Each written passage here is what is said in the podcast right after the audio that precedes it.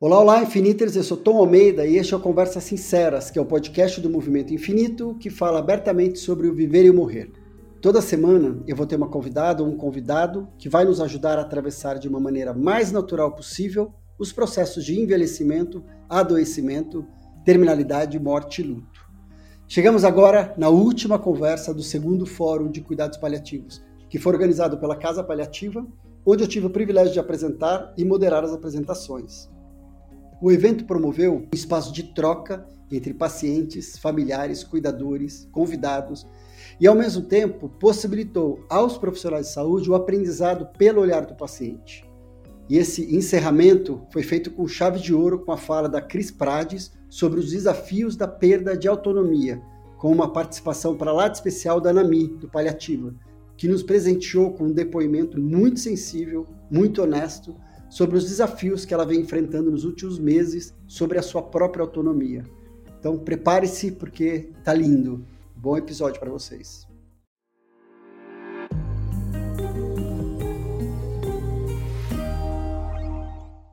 Vamos agora para a nossa próxima conversa. É, eu vou chamar uma pessoa que já esteve com a gente aqui e que é maravilhosa, que eu amo estar perto dela sempre, é a Cris Prades, ela é psicóloga, ela é sócia fundadora da Casa do Cuidar e ela é minha parceira no projeto que a gente faz junto aqui na Casa Paliativa de Apoio a Familiares, que é um projeto maravilhoso, incrível, que eu tenho o maior prazer de estar tá dividindo com ela e aprendendo e pedindo socorro e tudo mais. E a Cris está aqui para falar sobre os desafios da perda de autonomia que eu acho que vai falar com muita gente que está aqui hoje ao vivo, quase 600 pessoas, 560 pessoas ao vivo agora, e depois com todo mundo que vai é, assistir essa gravação. Seja bem-vinda, Cris. Obrigada, querido. Obrigada. É muito bom Sim. quando a gente está junto, sempre. Sempre, sempre, sempre. Então, boa fala para você. Até já. Obrigada. Oi, pessoal. Vamos então falar sobre um tema super importante que é sobre autonomia, perda de autonomia. E eu só me dei conta que eu nunca partilhei tela dentro do desse StreamYard. Então, deixa eu ver aqui como é que apresentar. Eu acho que é isso, né? Compartilhar a tela. Achei. Uh, deixa eu agora descobrir onde é que eu vou compartilhar minha tela com vocês. Aqui. Vocês estão vendo a tela? Acho que agora está tá só. Sim. Né? É que eu preciso entrar aqui para falar, porque eu fico falando sim lá no bastidor e você não me ouve. Mas não. Sim, Obrigada. então, a gente vai falar sobre os desafios da perda de autonomia. E esse tema uh, veio uh, ah, para mim pela Anami, uh, e eu achei desafiador poder falar sobre isso com vocês e eu acho que eu vou trazer algumas perspectivas para a gente poder discutir. Uh, pensar que, pensar não, reconhecer que a Casa do Cuidar desde o início colocou a importância da autonomia do paciente como valor, e isso está no nosso site. Eu achei importante destacar que respeitar a autonomia do paciente é, é fundamental em cuidados paliativos. Mas o que, que significa autonomia né, do paciente? O que, que é isso?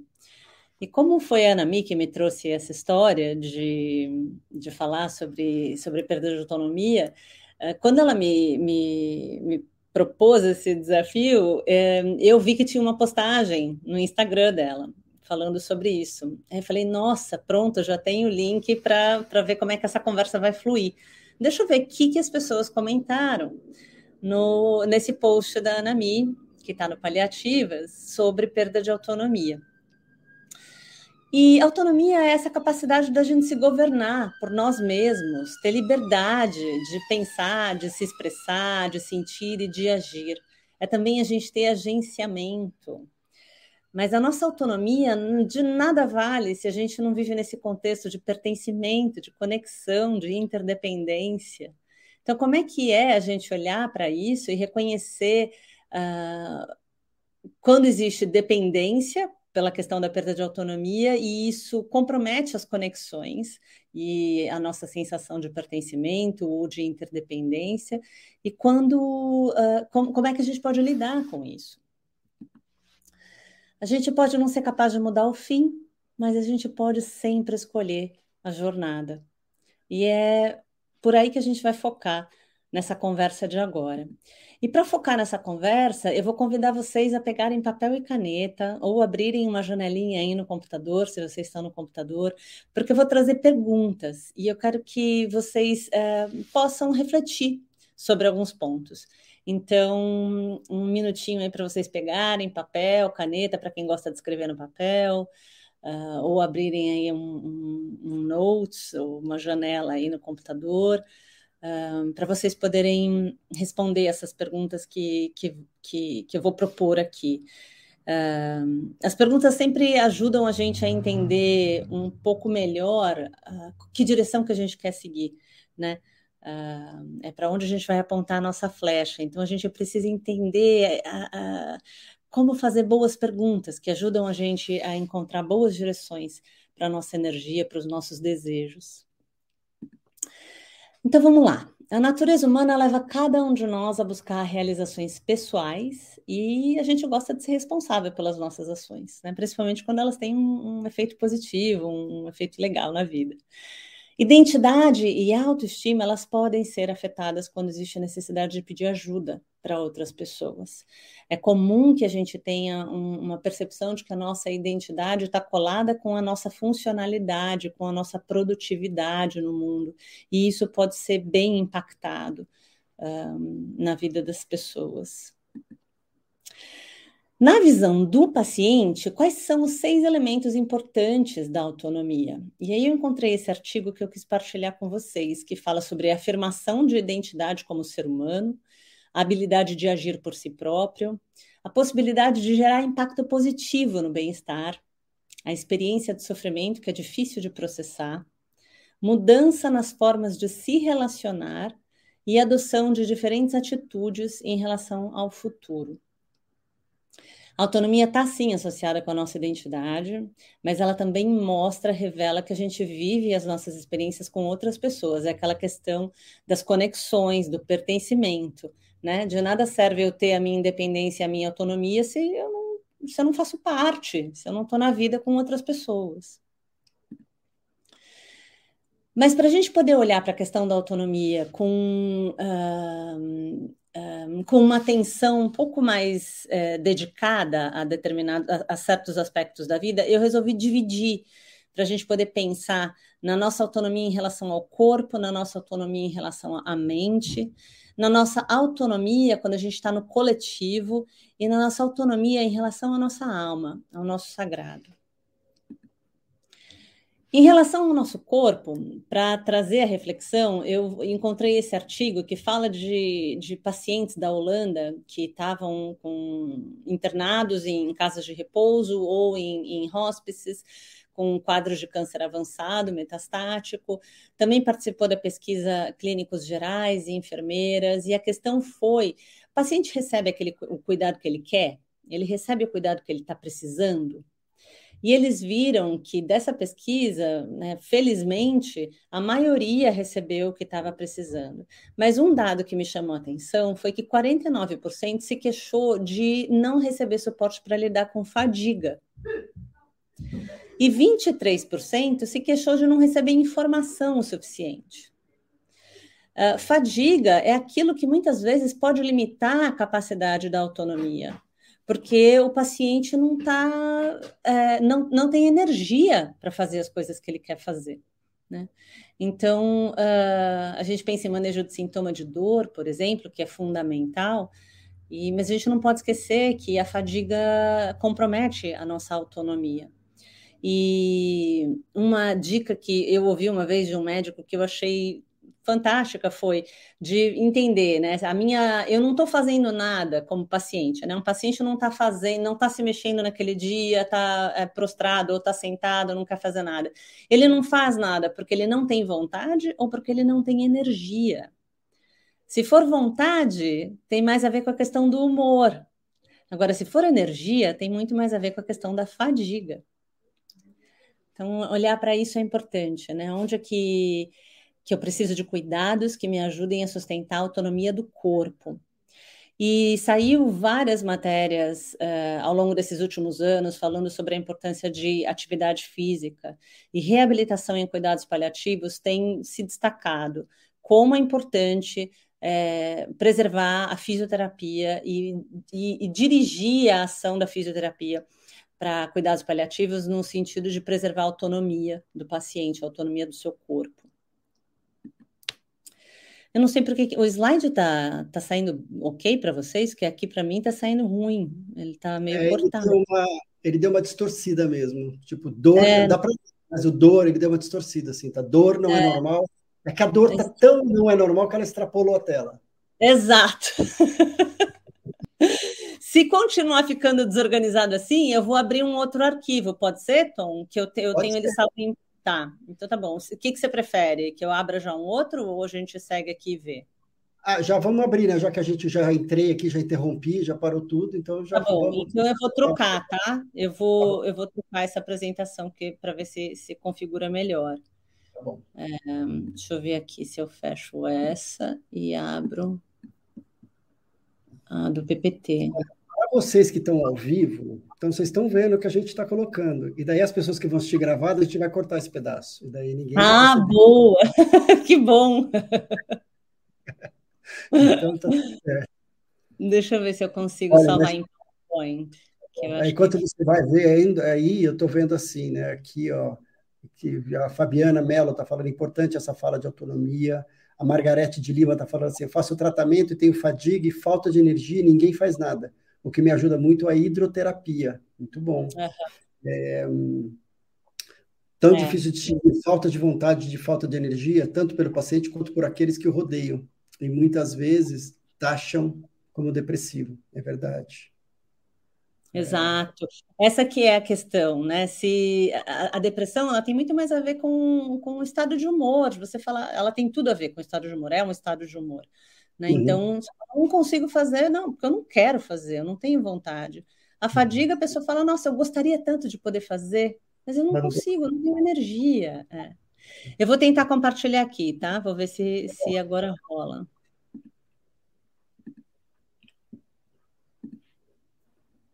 Vamos ver se entra. Tá entrando? Por enquanto, não. Ah. Preferências do sistema. Tá. Tá pedindo para desbloquear esta tela clicando no cadeado do canto inferior. Meu Deus, onde é que tá isso? Maju, você consegue ajudar? Maju, Maju, é. Maju. Eu não sei onde é que está esse cadeado. Desbloqueia essa tela que cadeado. Onde está esse cadeado? Maju, você quer, você quer usar a aula daí que eu te enviei? Ah, você tem mandado para a Maju? Eu mandei para ela ontem. Ah. Aí, se ela quiser passar para mim, aí a gente, eu, eu não preciso, a gente não perde mais tempo aqui. Tá bom. Vamos ver aqui o que, que ela fala aqui. Isso, a Maju voltou. Ela vai. Voltou, não, ela é cotidiana. Aí, obrigada. Só que também tá assim, não sei por quê. Ah, então acho que já desconfigurou geral. É. É, não sei por quê. Tudo bem, bora assim tá. mesmo. Vamos ver, Parou. vamos lá. Tá, então pode passar. É, não, na verdade, volta lá, volta lá. É, eu acho que é sempre importante destacar, se alguém aqui perdeu a aula da Ana Paula ontem falando sobre dor, dor não é normal, dor é esperado, mas não é normal, compromete demais a autonomia do paciente, compromete é, a interação com a família. Uh, então, sempre lembrar disso, de cuidar da dor, é fundamental para preservar a autonomia do, do paciente. Pode passar. Em relação à mente, né, essa questão de autonomia da nossa capacidade cognitiva, do nosso pensar, de quem, quem, qual é a ideia que eu tenho de quem eu sou, né? Uh, e essa questão da perda da autonomia, da nossa capacidade de, de pensar, ela aparece muito em relação às demências. Né? E aí uh, existem muitos relatos dos familiares falaram, ele não está mais aqui, ela não está mais aqui, porque é outra pessoa, mas ao mesmo tempo ainda está. Então, essa vivência de perda ambígua que gera muita angústia, muito sofrimento dentro da, do processo de luto antecipatório também. Uh, uma das frases, algumas frases que, que eu acho que ajudam vocês a identificar essa, essa angústia da perda de autonomia em relação à, à, cognição e à identidade é quem sou eu quando eu deixo de ser capaz de reconhecer as pessoas da minha família, quando eu não entendo mais o que as palavras escritas dizem. Se eu não posso mais fazer o que eu fazia antes, quem sou eu? Por que, que eu perco a paciência desse jeito? Eu não era assim. Então, essa questão da, da de não ser capaz de, de modular algumas emoções, que antes era possível, mas que agora a gente não consegue mais, a pessoa não consegue mais. Então, conforme o paciente com demência vive a progressão da sua condição, ele sofre várias perdas, e com isso vai desaparecendo aquela pessoa que a gente conhece. E, e uma outra. E, e, quando que é possível a gente uh, sustentar escolhas? Que conversas que você tem evitado que podem ajudar a sustentar a autonomia do paciente? Porque em relação a essa questão da perda cognitiva, uh, existe uma janela de poder fazer escolhas para o futuro, mas que a gente muitas vezes deixa para depois, deixa para depois. Ah, mas ele está bem, para que falar sobre isso? E eu acho que a Ana falou ontem, né? Falar sobre isso não, não traz isso né, para nossa cara, assim, tipo, imediatamente. Traz a realidade, sim, de que isso pode acontecer, vai acontecer e está acontecendo, mas oferece também a possibilidade de fazer escolha. E é nesse lugar que a gente sustenta a autonomia do paciente. Próximo. Se me disserem que ainda me restam 10 anos, continuarei a ser tolo, mosca agitada na teia dos medíocres, mesquinhas rotinas do cotidiano. Mas se só me restam seis meses, então tudo se torna repentinamente puro e luminoso. Os não essenciais se despregam do corpo como escamas inúteis. A morte me informa sobre o que realmente importa. Me daria ao luxo de escolher as pessoas com quem conversar. E poderia ficar em silêncio se o desejasse. Perante a morte, tudo é desculpável. Essa fala do Rubem Alves é, revela a importância da gente se dar espaço para escolhas, né? entender essa urgência de vida e se for difícil começar essas conversas que a gente evita, eu trouxe aqui uma sugestão de alguns livros que podem te ajudar a pensar sobre isso. Primeiro você com você mesmo, e depois você com ah, o seu familiar, ou você com o paciente, o paciente com você, enfim. Mas pensar que esses livros ajudam a gente a olhar para a realidade de adoecimento, de medo de morrer, de morte, de vida, de um jeito muito bonito, muito sensível e real, porque são pessoas, são pessoas que falam disso com experiência, não com teoria, né? Então, fica aí a sugestão de algumas leituras para amparar vocês. Porque quando a gente fala de sustentar autonomia, pode, pode passar. Quando a gente fala de sustentar a autonomia, a gente está falando dessa possibilidade de viver a vida que a gente quer viver. E viver a vida que a gente quer viver é, oferece uma possibilidade de conexão, de realização, que está além da questão da cura de uma doença. E a Flávia falou lindamente sobre isso ontem, quando ela falou sobre o retiro das lobas. E eu trouxe aqui algumas fotos de algumas moradoras da casinha para vocês uh, conhecerem. Aqui tem, por exemplo, a oficina de pães que elas fizeram, tem o livro que foi escrito, a oficina de mandalas, o podcast. É, então é isso, né? De poder fazer escolhas, poder sustentar a autonomia, é poder viver a vida que eu quero viver, independente da doença. E até agora a gente ouviu essa fala na boca de diversas pessoas aqui, nessa questão de eu sou muito mais do que um diagnóstico. No coletivo, como é que é essa questão da autonomia no coletivo? A gente é, tem uma condição que é incurável, que é de vulnerabilidade. Somos todos vulneráveis. a vulnerabilidade é condição da, da vida no mundo. E quando a gente entende, sente, respeita e, e honra a nossa vulnerabilidade, a gente faz mais espaço para confiar no outro, na capacidade do outro de uh, lidar com o seu sofrimento de forma compassiva. A gente se coloca do lado do outro, ou a gente faz igual essas formiguinhas, está embaixo, está em cima, mas a gente ajuda o outro a atravessar. Fala, olha, eu confio que você dá conta, né? E conta comigo que eu estou aqui. É, vulnerabilidade é a nossa condição. Uh, e ela revela isso quando a gente está lidando com uma situação de adoecimento grave e, e perda de autonomia. Né? E aí, como é que a gente pode se posicionar para ajudar, para compreender, para contribuir com o processo de escolhas? Quem são as pessoas que você tem por perto? Como é que você se conecta com elas? Como você se sente quando você pede ajuda? E como você se sente quando você recebe ajuda? E eu não coloquei aí, mas é como você se sente quando você ajuda. Que é exatamente esse o ciclo da, da vulnerabilidade, né? Eu peço ajuda, eu recebo ajuda e eu dou ajuda. E de que forma você se fortalece para lidar com as situações de sofrimento? Enquanto você escreve, eu deixo aí um recado da Délia Prado. Amor para mim é ser capaz de permitir que aquele que eu amo exista como tal, como ele mesmo. Isso é o mais pleno amor.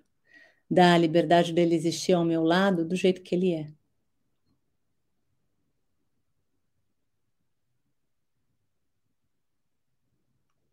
Acho que depois você pode ir trabalhando nessas perguntas com mais calma. Eu vou seguir aqui só para a gente não, não perder o fluxo. É, o profissional de saúde é parte desse coletivo. E o profissional de saúde, muitas vezes, durante a sua formação e durante o, o início do seu trabalho, ele sente a importância de se colocar como invulnerável e ele se protege, ele coloca aquela capa protetora e fala: não, não vou sentir, não vou me envolver. Só que isso funciona até a página 2, depois não funciona mais. E aí o profissional de saúde entra em sofrimento, um sofrimento que às vezes ele mascara com sarcasmo, com distanciamento, distanciamento inclusive das pessoas que ele ama, Uh, e outras vezes ele não consegue mascarar e existe um sofrimento emocional que ele reconhece e não sabe o que fazer com aquilo. Reconhecer a sua própria vulnerabilidade é, como profissional de saúde é fundamental para você ser um bom profissional de saúde. O autoconhecimento pode contribuir muito para a vida dos profissionais de saúde. Compreender que você é um enfermeiro, um médico, um, fisioterapeuta, nutricionista, psicólogo e tem seus próprios medos, tem seus próprios preconceitos, tem suas próprias experiências, e que isso, de alguma forma, você leva para a vida dos pacientes, porque você está interagindo com eles, é muito importante. O profissional de saúde merece um suporte para ele não se desorganizar por reconhecer a sua vulnerabilidade, mas também para ele não se tornar invulnerável. E quando a gente fala da autonomia na alma, na autonomia daquilo que é, que é a nossa espiritualidade, que é o nosso sagrado, a questão da espiritualidade influencia no processo de tomar decisões em relação ao tratamento, em relação à jornada que você quer viver no processo de, de tratamento, de enfrentamento, de adoecimento, de superação. O bem-estar espiritual ele está associado a um conflito menor com as decisões, está associado a menos incertezas e inseguranças. Os pacientes que recebem suporte espiritual especializado, eles sentem que eles conseguem levar seus valores e crenças para o processo decisório, para as escolhas que eles fazem. A espiritualidade é um componente chave para o bem-estar total. E, e, aqui eu vou fazer um, um, destacar uma questão que espiritualidade e religiosidade são coisas diferentes. Um paciente pode ser ateu, mas ele ter sim uma vivência de espiritualidade, que é o que é importante na vida dele, o que tem significado na vida dele, aonde que ele sente que a vida dele vai além do mundano, além do, do concreto da vida. Quando a gente fala de espiritualidade, a gente está falando de sentido de vida, de propósito de vida, de conexão consigo mesmo, de conexão com os outros. Então, poder exercer autonomia na sua crença, poder ter a capacidade de exercer autonomia dentro da, do seu contexto do que é espiritualidade, é fundamental Uh, e aí a gente vai ver, por exemplo, uma questão que, que é muito é, é, paradoxal, que é você sustentar a fé numa possibilidade de cura, de remissão, de melhora, e ao mesmo tempo sustentar seu desejo por fazer escolhas. Como é que isso vai ser respeitado? Pode passar. Qual é a sua relação com o sagrado, com o seu sagrado? Né? Como que você constrói a sua paz? Como você nutre esperança? E aqui eu deixo também uma homenagem a um dos moradores da casinha, o Diego, é, e ele está vestindo a blusa do Contém Esperança, e, e, e, é, e, ele fala sobre isso nesse texto, sobre a conexão dele com a vida, a conexão dele com o que é sagrado para ele. E, e isso é fundamental durante toda a jornada da nossa vida. Próximo. Como que você exerce autonomia na construção do seu sagrado? O que, que é milagre para você? E aí, enquanto você pensa um pouquinho nas respostas, eu trouxe essa escultura do Anthony Gormley. É uma estrutura feita de metal, eu não sei que tipo de metal, que fica dentro do mar. E quando a maré está baixa, você vê o corpo desse homem inteiro. Mas quando a maré está alta, chega uma hora que as ondas cobrem e você não vê mais nada. Mas ver esse, essa figura de uma pessoa é, sozinha naquele mar imenso traz esse contexto que, que grita dentro da gente de falar: nossa, mas eu estou sozinho no mundo né? Existe essa, essa solidão que é inerente a todos nós e ao mesmo tempo não, não estamos sozinhos, sozinhos no mundo, né? A gente é e está e, e essas duas coisas elas são simultâneas. E talvez seja exatamente no sagrado, na nossa espiritualidade, que a gente encontra um conforto ou algum alívio para essa experiência existencial. Em que aspectos da sua autonomia você está se sentindo ameaçada ou ameaçado hoje? É na liberdade de pensar, de se expressar, de sentir, de agir? Aonde? O que que te assusta, que te dá medo em relação à perda de autonomia?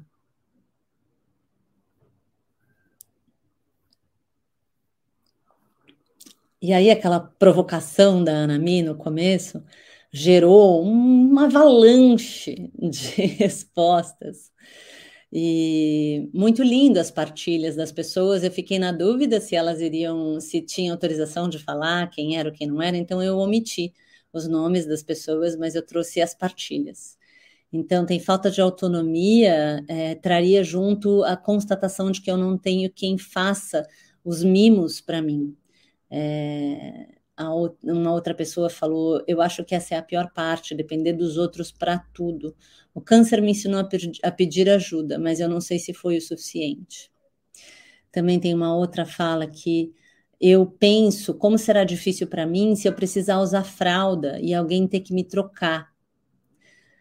Ah, ah, quando eu precisei cuidar da minha mãe, foram momentos bem delicados. Eu precisava cuidar dela, mas ao mesmo tempo perceber a invasão da sua intimidade, autonomia, desconforto e o desconforto que isso causava a ambas. Afinal, eu não, eu não via minha mãe nua Como limpar sua diarreia, vômito, dar banho seria algo normal, mas com o tempo fomos percebendo que eram momentos únicos entre mãe e filha, e foi assim até a sua partida. Para mim, o pior é atrapalhar a vida da minha rede de apoio, mudar os planos da vida dos outros para que possam ficar e cuidar de mim. O mais difícil para mim foi passar mal e não conseguir levantar, não ser escutada pela equipe da enfermagem e não ter um familiar por perto. Depender da enfermagem para o banho, que era a melhor hora do dia para mim. Quando eu operei a coluna, eu perdi a minha autonomia, não foi fácil. Eu tive pessoas que me ajudaram demais. Né? Esses relatos são tão. São os exemplos das falas né, que eu trouxe na teoria é, com os artigos, e, e, mas é isso, né? A vida de verdade, a vida como ela é. Perder a autonomia mexe com todos nós quando isso acontece. Próximo. Enfrentando as muitas perdas trazidas pelo tempo e pela morte, tornamos-nos um eu que chora e se adapta, encontrando em cada estágio, até o último suspiro, oportunidades para transformações criativas. A nossa vida é um rio, né? Só que quando a gente está vivendo, a gente está ali no, no, dentro do rio. A gente não está vendo de cima para entender que curvas malucas são essas que o rio está fazendo. Mas é isso. A, gente, a nossa vida não é uma linha reta. A nossa vida não é nada linear. Não existe nada de linear na natureza. A natureza não é linear. Né? Tudo é orgânico. E a nossa vida é um rio. Então, às vezes, a gente está fazendo uma curva que a gente fala, não estou entendendo nada, não sei por que, que isso está acontecendo. E a curva vai levando, vai levando. E quando a gente vê de cima, quando a gente olha depois com distanciamento, a gente consegue enxergar algumas coisas que a gente não via antes. Próximo. Eu não sei se a vida é curta ou longa demais para nós, mas eu sei que nada do que vivemos tem sentido se não tocarmos o coração das pessoas. Então, me despeço de vocês com a Cora Coralina e abro um espaço aqui para a gente conversar. Maravilhoso, Cris. É, vou chamar a Nami, que ela agora vai falar do ponto de vista dela, né, que está vivendo exatamente isso. Eu acho que é, é maravilhoso e depois a gente volta para cá. Então, ups, briguei com a Nami aqui. Chegou. Anami, antes você desbloqueie você fica com e é com você. Nós vamos ir até já. Para vocês verem que eu encomendei uma aula para mim mesma, né? E eu acho que para mim tem sido o desafio maior. A gente pensa que 11 anos de tratamento, né? Acho que todo mundo acaba resumindo em quimioterapia, em vomitar e tudo mais. Mas é, quando a minha paliativista me perguntou, né, qual é o seu medo, para saber, né, enfim, o que que poderia me afetar mais, eu respondi para ela, né, quem lê o livro sabe. Eu respondi para ela que eu tinha medo de enfiar a colher na testa. Então, de tipo perder a autonomia de comer, de fazer as coisas sozinha. E aí ela falou: se isso acontecer, você vai enfiar na minha testa e vai estar tá tudo certo. A gente vai dar um jeito. E aí eu falei: ok. Porque eu sempre trato, tento tratar o medo de um jeito. Não sei se é diferente, mas de um jeito que funciona para mim. Eu não, eu não vivo medo antes, do, antes de acontecer aquela coisa que eu tô temendo. Então eu tento viver, eu, eu, lido com o que está acontecendo na realidade, nesse momento. Eu lido com isso. Então eu não fico pirando em coisas que podem ou não acontecer. Mas eu gosto de saber os caminhos que podem acontecer. Então eu tô basicamente sempre ciente desses caminhos por mais que, que apareçam surpresas no meio do caminho. E o que eu vivi nesses últimos meses foi uma surpresa, porque eu tive uma progressão que além de me tirar a autonomia, é, eu fiquei internada 30 dias, que eu nunca imaginei que eu ia passar uma coisa dessa.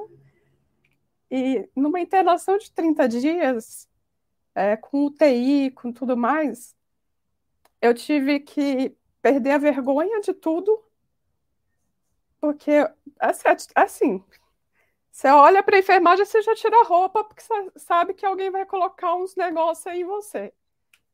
Aí você tem que usar fralda na UTI. E assim, tudo para mim parecia, eu falei, meu Deus, eu estou no multiverso, tá acontecendo alguma coisa e não consigo andar sozinha. Eu dou os passos, mas não, eu não consigo estar sem apoiar alguém, sem, estar apoiado em alguém.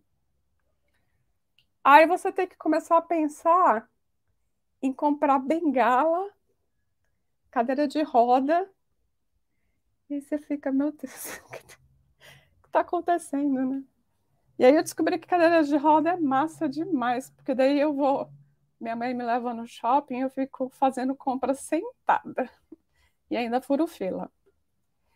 E aí, quando eu fui comprar bengala, foi engraçado refletir sobre isso, porque tinha lá as, op as opções, né, na internet. E aí eu falei assim, não vou comprar bengala, não, vou comprar uma, uma uma, uma, uma bengala, né? Não sei, eu esqueci o nome, de trilha, porque eu sempre gostei de trilha, né? Quem lê os livros sabe. Porque daí eu vou me sentir fazendo uma trilha dessa, desse momento que eu estou vivendo.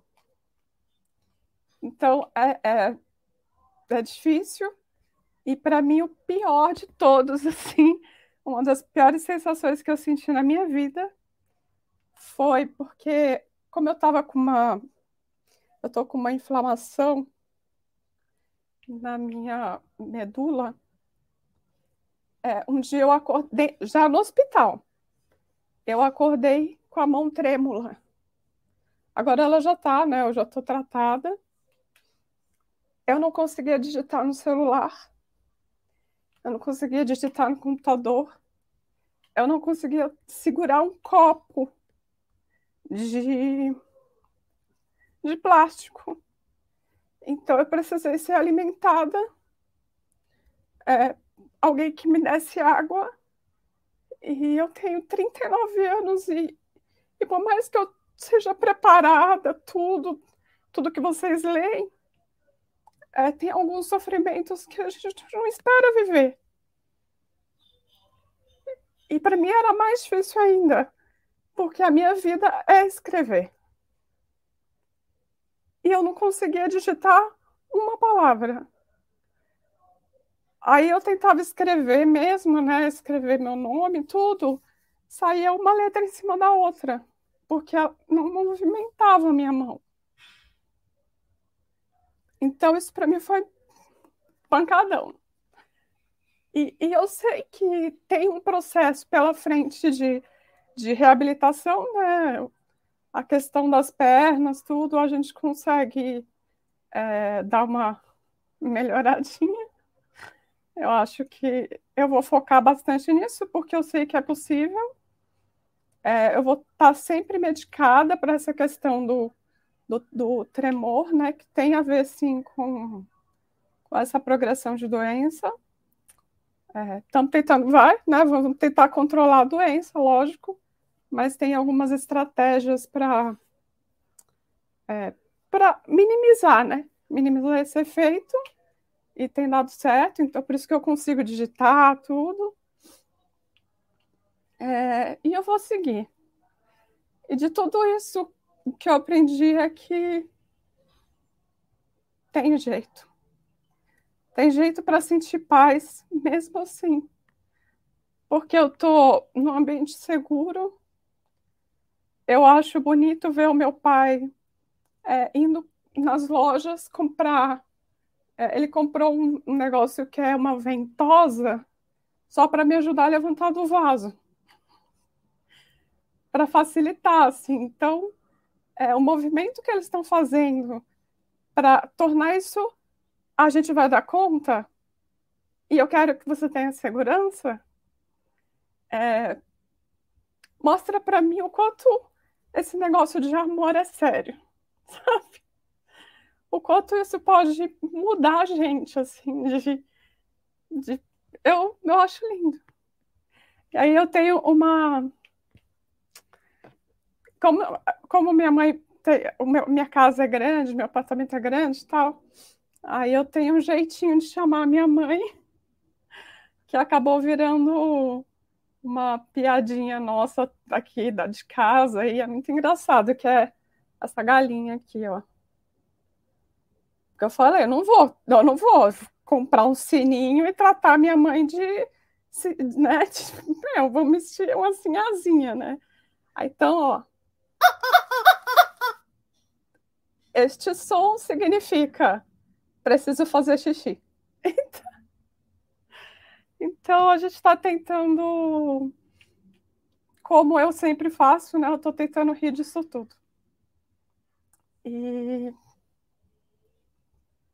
eu não sei se vai passar, se vai piorar, mas eu vou estar tá aqui. Eu vou estar aqui para viver tudo o que tiver que viver. E vou dar o meu melhor para realmente é, não, não perder a esperança, porque mesmo que eu, que eu não segure mais um copo, vai ter alguém que segura para mim. E vai sentir muito grato por estar me ajudando de alguma forma. Então, era isso que eu queria partilhar. E, sei lá. Apesar de tudo, saibam que, é, sei lá, 60% desse fórum foi produzido por uma pessoa que não estava nem conseguindo digitar no computador, mas ficava lá catando milho para conseguir é, colocar tudo isso no ar. Então, para mim, é um dia de grande realização é, de dizer que, mesmo com a, essa perda da autonomia, eu estou conseguindo realizar as coisas que que são importantes para mim. E a casa paliativa é muito importante para mim. Então, obrigada.